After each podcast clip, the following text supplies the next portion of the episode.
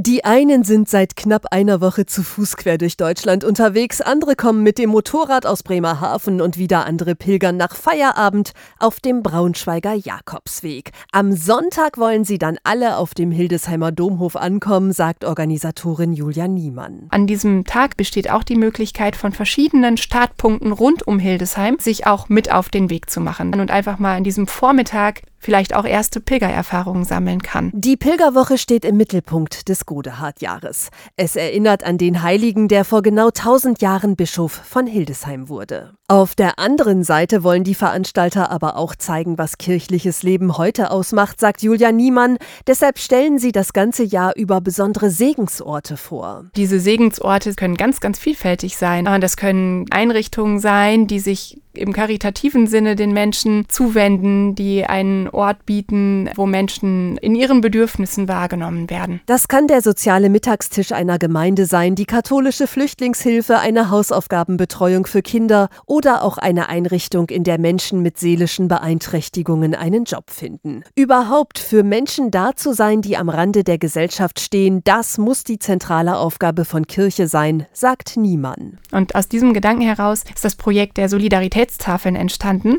und in der ganzen Breite des Bistums finden innerhalb dieses Jahres an ganz unterschiedlichen Orten Solidaritätstafeln statt, wo Menschen miteinander in Begegnung kommen, gemeinsam essen. Zum Beispiel morgen in Hannover und Donnerstag in Lüneburg.